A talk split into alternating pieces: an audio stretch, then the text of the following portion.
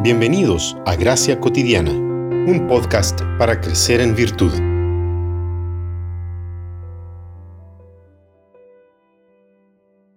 Porque ustedes, hermanos, a libertad fueron llamados, solo que no usen la libertad como pretexto para la carne, sino sírvanse por amor los unos a los otros. Gálatas 5:13. La frase el que no sirve, no sirve aplica muy bien para este episodio.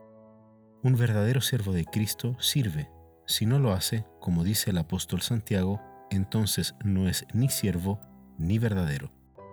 Para Richard Foster, el servicio no es una lista de cosas que realizamos, aunque las descubrimos en el servicio.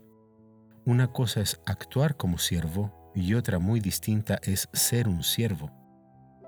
Como sucede con todas las disciplinas, es posible dominar la mecánica del servicio sin experimentar la disciplina. Entonces, ¿cómo puedo servir? Te dejamos una interesante lista escrita por Foster. 1. El servicio oculto. Incluso los líderes públicos pueden cultivar tareas de servicio que generalmente permanecen ocultas. Si todo el servicio que hacemos está delante de los demás, seremos en realidad personas superficiales. 2. El servicio en cosas pequeñas.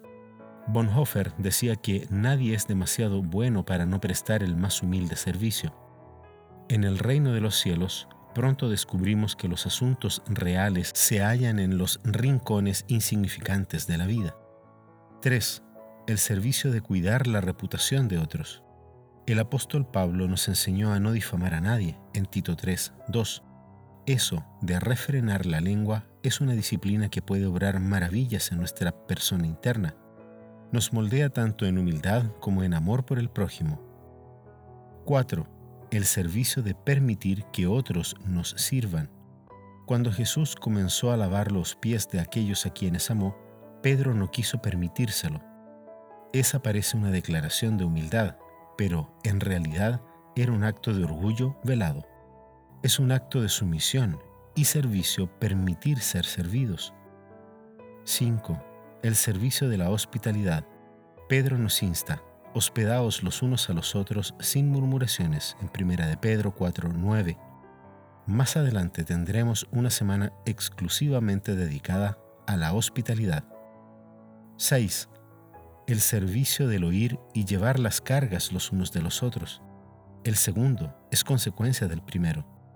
Si no logramos una escucha activa, muy difícilmente las personas podrán abrir sus corazones para compartir el peso de sus angustias, dolores, dudas y pecados. Al hacerlo, estaremos practicando el principio bíblico de sobrellevar las cargas los unos de los otros. El Cristo resucitado nos llama al ministerio de la toalla, no a algunos, sino a todos.